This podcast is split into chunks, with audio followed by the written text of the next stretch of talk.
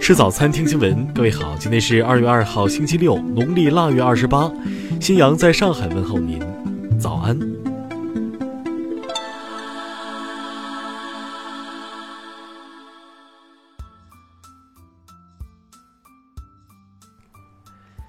近日，有网友在社交平台爆料称，自己是某公司财务，因给全公司采购电影票获得积分，意外在淘宝上抽中三千七百元黄金，欣喜之余分享了朋友圈。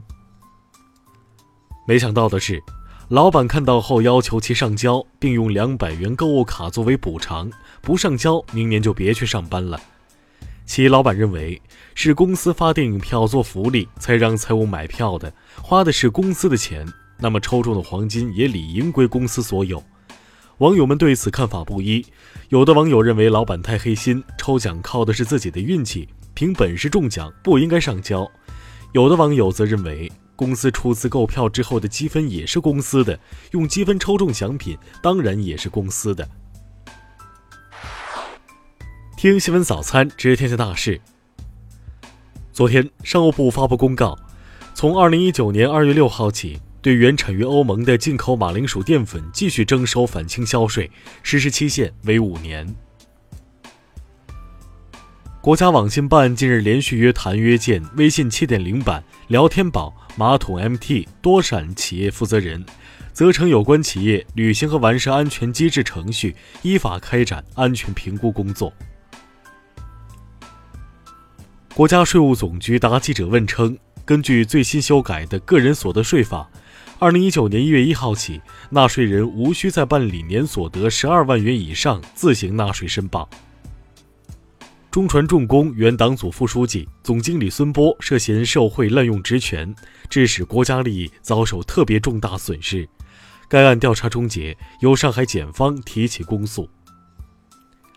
香港今年将推出香港特区新一代电子护照，并引进更多最新的防伪特征，包括在紫外灯光下，新一代电子护照的签证页将活现维多利亚港夜景与紫荆花等图案。今年一月十二号，陕西神木煤矿事故造成二十一人死亡。一月三十一号。国务院通报称，下井工人携带烟火入井抽烟，事故发生后人为修改监控系统数据。昨天，乐清滴滴顺风车司机杀人案在温州市中级人民法院一审宣判，被告人中原犯故意杀人罪、强奸罪、抢劫罪数罪并罚，被判处死刑。据天文专家介绍。早春二月，天宇将上演半人马座阿尔法流星雨、金星合土星、超级元宵月、水星东大距等四大天象。下面来关注国际方面。昨天，美国国务卿蓬佩奥宣布，美国将于二号起暂停履行中导条约义务，启动退约程序。欧盟外交与安全政策高级代表莫盖里尼周四称，欧盟准备加大对委内瑞拉施压。多个欧洲国家未来几天料将承认反对派领袖瓜伊多为合法总统。日本与欧盟的经济合作协定于凌晨零点生效，届时将诞生国内生产总值合计占全球百分之三十左右、贸易总额占全球近百分之四十的自由贸易区。美国洛杉矶联邦检察官周四表示。有十九人因在南加州经营赴美旅游产子业务被美联邦政府起诉，这是美国政府首次对生育旅游经营者及顾客提起联邦指控。近日，北极寒流极地涡旋日前横扫美国中西部，部分地区的最低温度已经低于南极，大量航班停飞或者延误，造成最少十二人死亡。俄罗斯人科卡伊坦布洛娃在车臣共和国去世，终年一百二十九岁。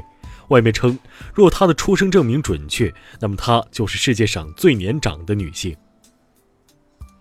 当地时间一月三十一号，泰国曼谷连续多日遭受严重雾霾，PM 二点五指数一度达每立方米一百五十微克。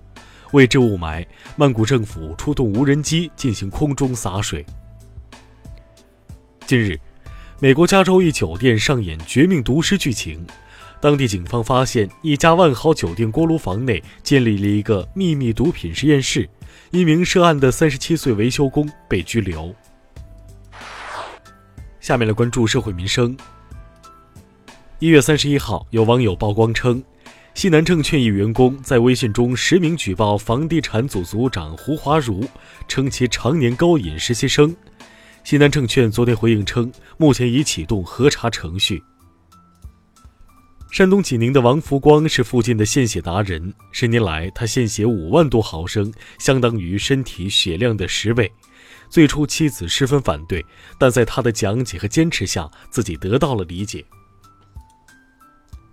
近日，山东济宁交警开展酒驾查处行动中，两醉酒男子拒不配合。两人到派出所后，一人猛踹玻璃门，另一人猛扑民警，大呼“咬死你”。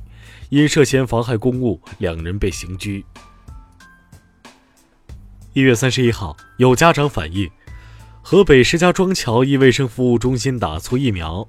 昨天官方通报称情况属实，区疾控中心主任被免职，涉事社区卫生服务中心负责人被采取强制措施。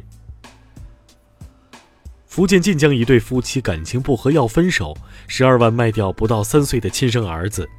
一手抚养孩子长大的爷爷奶奶苦寻一年多，终于在公安机关的帮助下将孙子找回。下面来关注文化体育。